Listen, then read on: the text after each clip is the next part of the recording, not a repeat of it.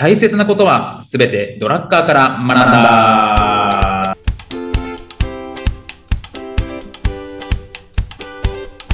ということで、はい、えーこんにちは、中野秀俊です。こんにちは、小沢裕二です。この番組は公認会計士税理士でありながら企業に対して組織論のコンサルもしてしまうドラッカー大好きおじさんの小沢裕二と弁護士であり会社も経営しているにもかかわらずドラッカー素人おじさんの中野秀俊がドラッカーの言葉をヒントに経営組織論などをテーマに語り合う番組です。よろしくお願いいたします。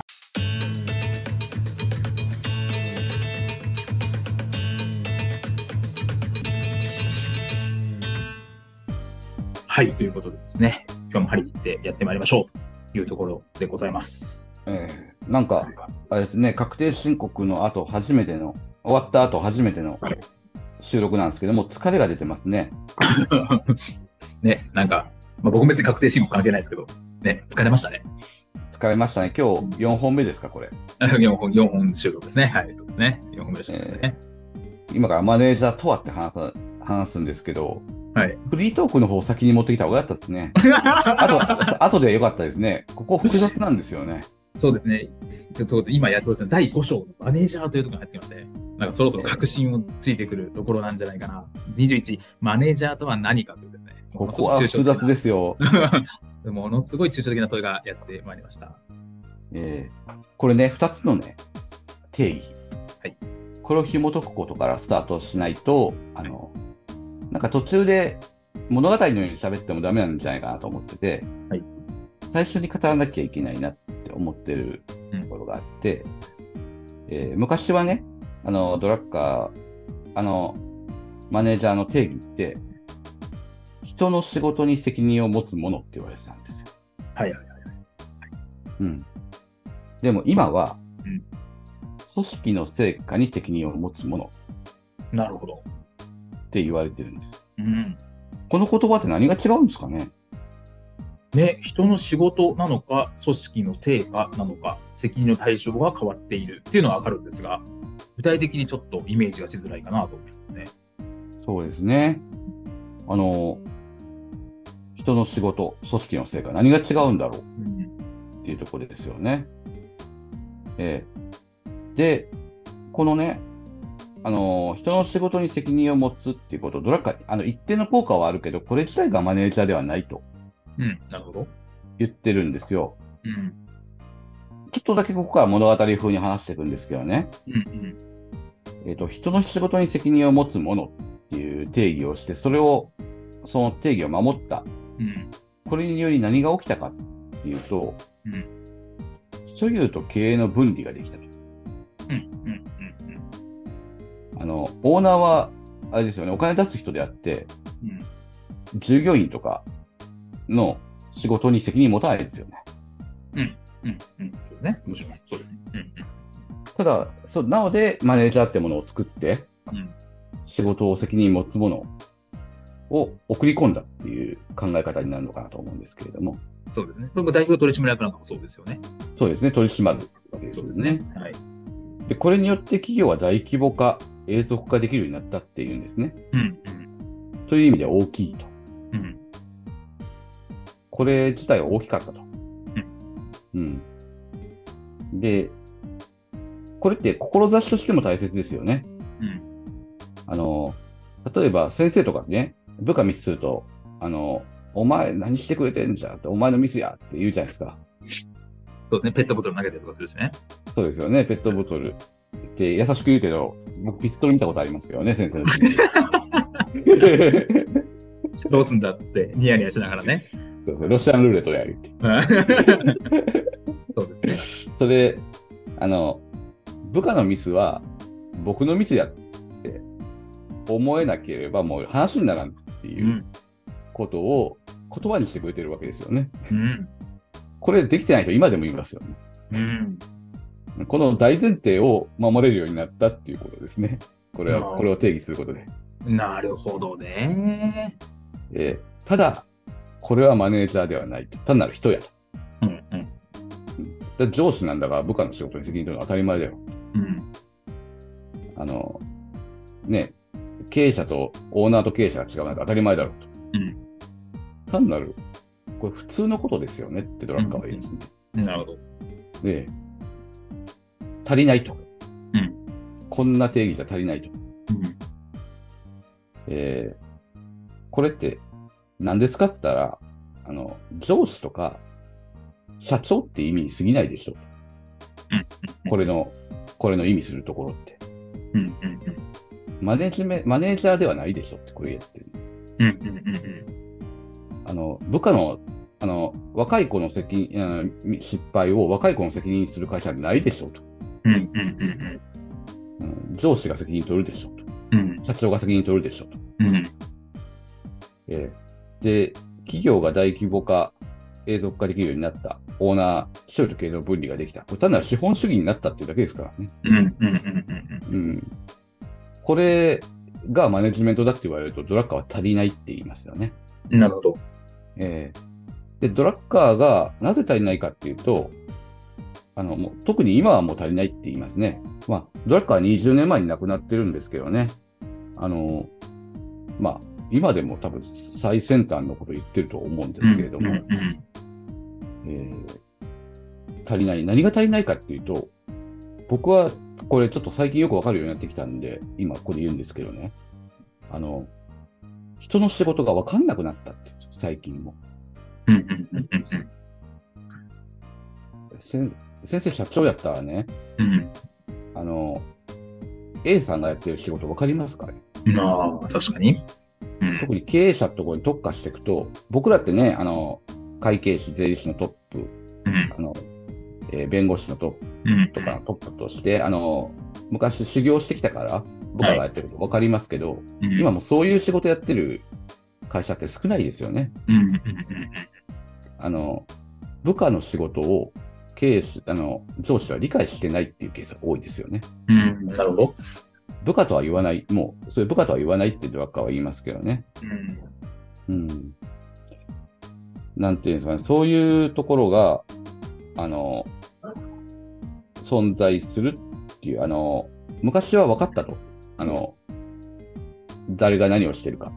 うん今はもう、今の組織体系では、相手が何してるか分からないっうんていうことを言うんですね。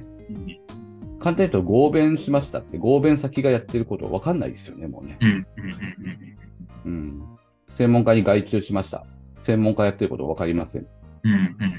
もう中でもそうですよね。会社の中でももうほとんど専門家たちが動いていて、それを取りまとめるうんっていうのが話なんですけど、こうしてほしいとは言っても、うんこのプロセスおかしくないとは言わないですよね、もうね。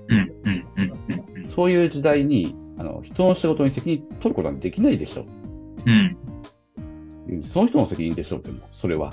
うんあの、あなたは上司じゃないって言わ言いますね、もうドラッカーは。うんマネージャーだったんだよ。うんうん昔は上司イコールマネージャーだったんですよね。今はもう、マネージャーは専業マネージャーか専門家かっていうところに分かれている。うん上司部下の関係ではないと。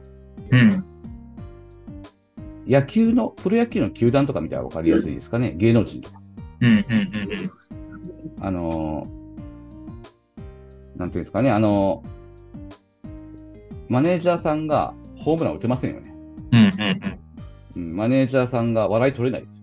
うんまあ取れる人もいますけどね。うんうん特にマネージャーとかね、あの、藤原さんとかめちゃめちゃおもろいですよねまあ、元マネージャーか。うんうん。あの、芸能人の代わりなんてできないし、プロ野球選手の代わりなんてできないうんですね。うんで、えーかん、それを、あの、そういうもんなんだと思う。マネジメントっていうのは、今、あの、マネージャーって言われると偉い人ではなくて、うんイメージとしては、あの、プロ野球球団のバックオフィス、うんあの、芸能人に、よく芸能人がマネージャーがどうこうって話するじゃないですか。うんうんうんあのマネージャーの意味ですっていう、本当の意味でのマネージャーですっていうふうに言ってますね。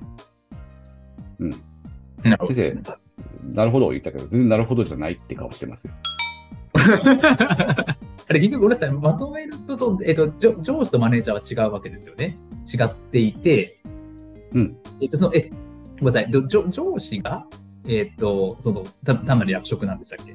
今からそれを具体的に言ってきましょうか。ああ、ごめんなさい、ごめんなさい、ごめんなさい。今はね、語り散らかしたところだ。なるほど、なるほど。ごめんなさい。なんか、わかんなくなっちゃっマネージャーっていうのはうん、専門家の、専門家っているわけじゃないですか。た。はいはいホームラン打つ人、はい。はいボール投げる人うんのアウトプットを、うんまあ仕事で言ったらちょっと、ちょっと野球は違うかもしれないですね。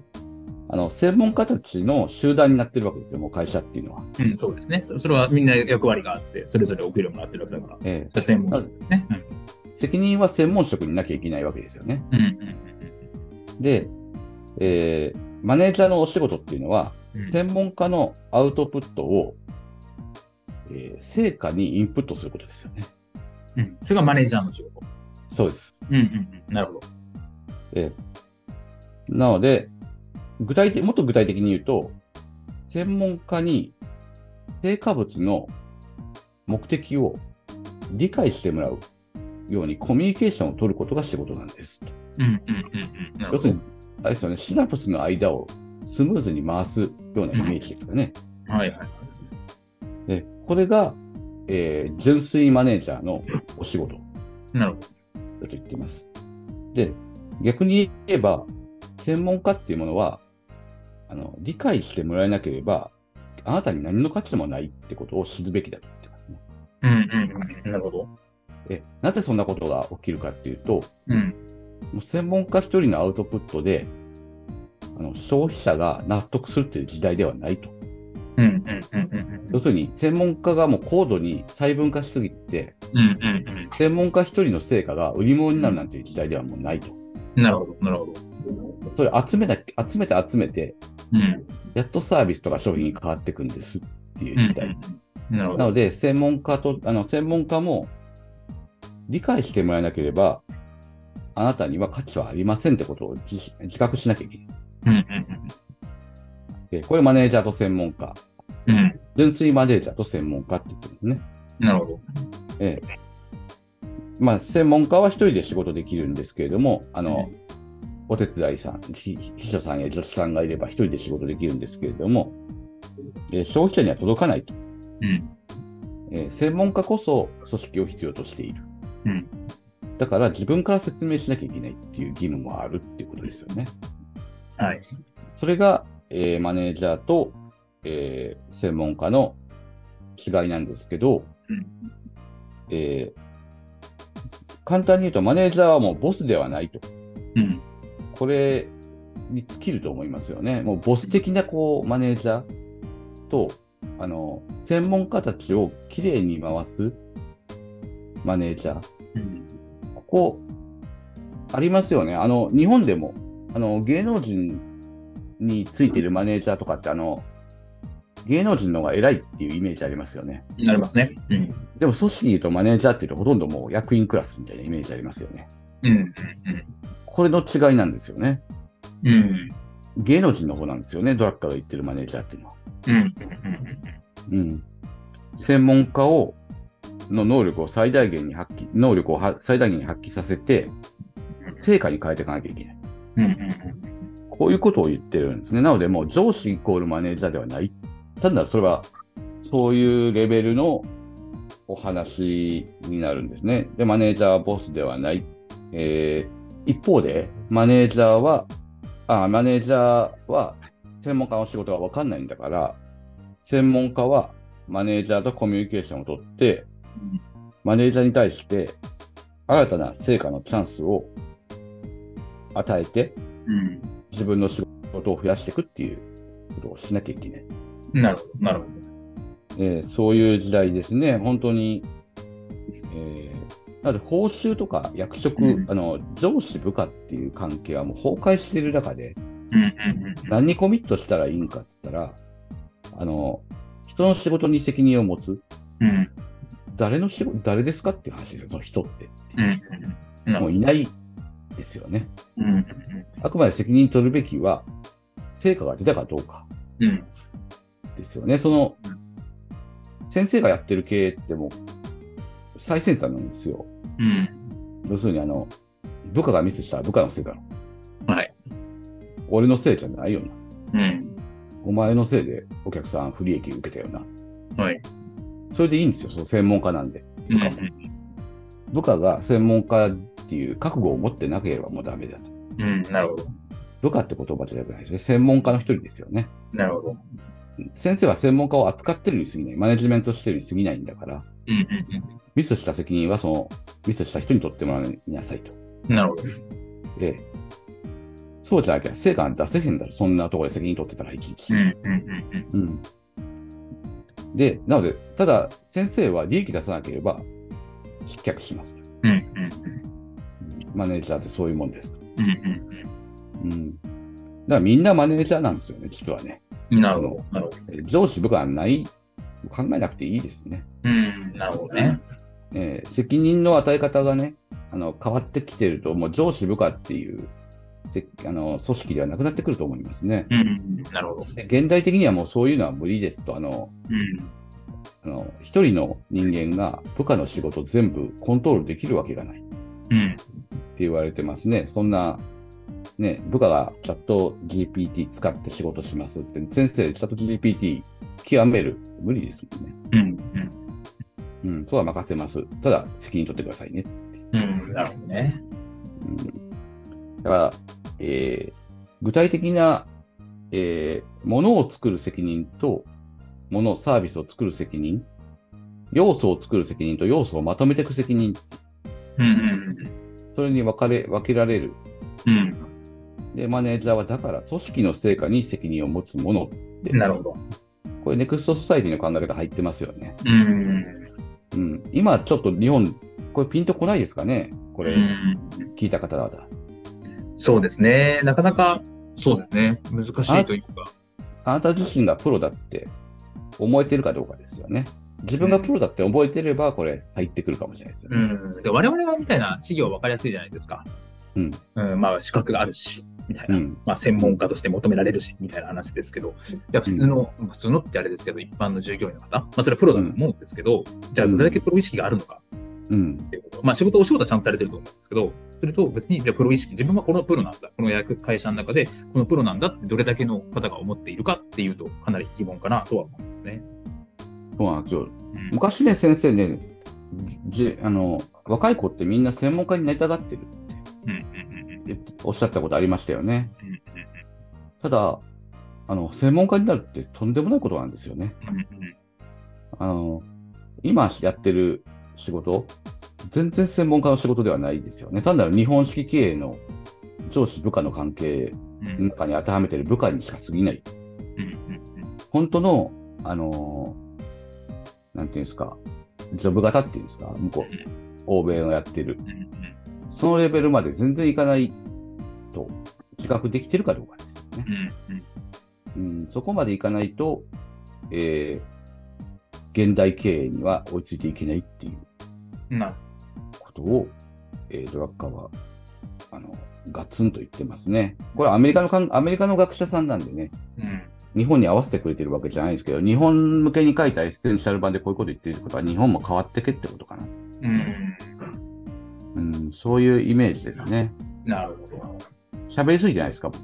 うん。そろそろじゃあ終わりにしますか。なんですなんですか、その AI よりも緩いタイミング。ますます AI でいいんじゃないかと言われている。AI じゃないですよ。アラームかけてください。AI ですらない。いや、なかなか難しいですよね。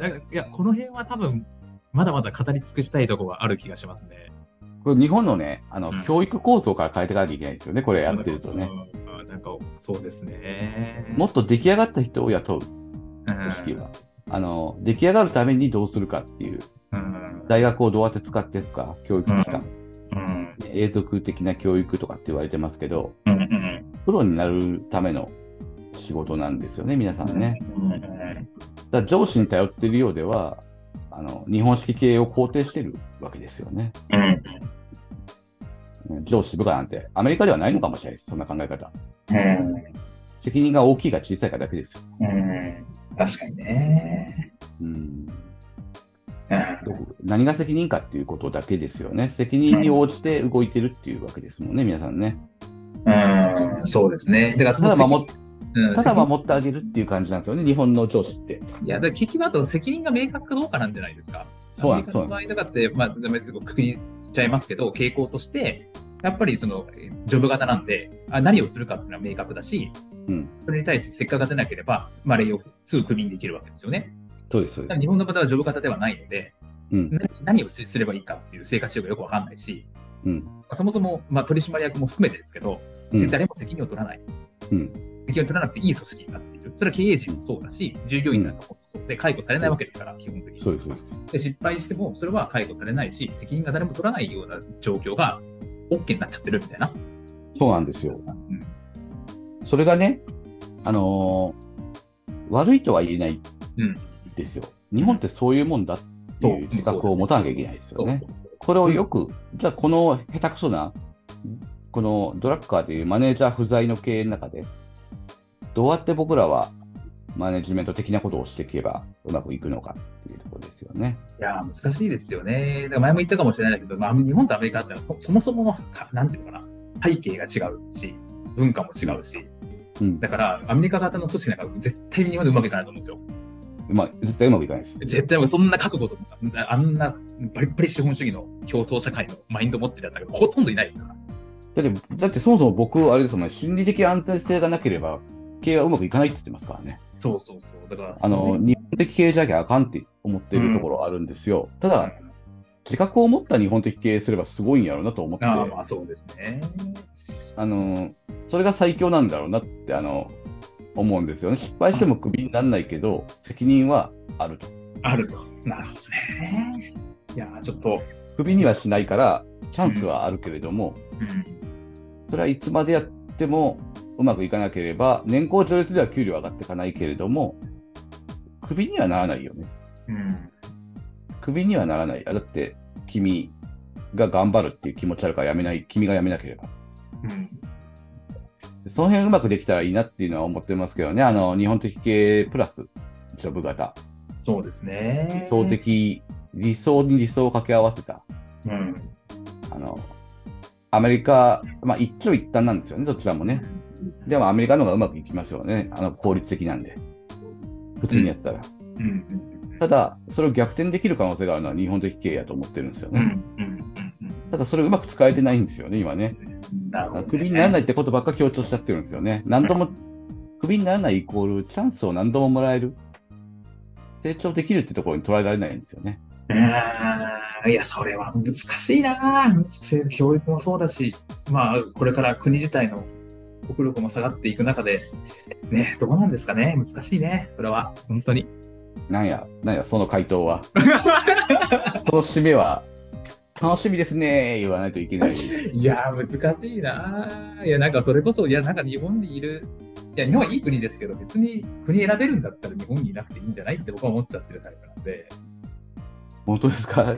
よアメリカめちゃめちゃいい。あ、いやいや、いやいやアメリカじゃなくてもいいんですけど、えっ、と、それ東南アジアも含めて、やっぱりどこの場所にいるかっていうのはすごく大事だと思ってるので、どこの場所、ねどこの環境に伸びてるところに、僕は基本いるべきだと思ってるタイプ成長したい人ってなると、それは日本なのかっていうふうに思っている。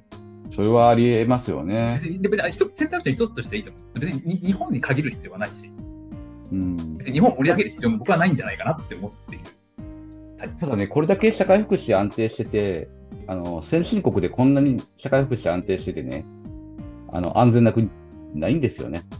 あだから外に出て初めて分かるってこともあるんで、あそのけビジネス側面で言うと先生おっしゃる通りなんですけどね。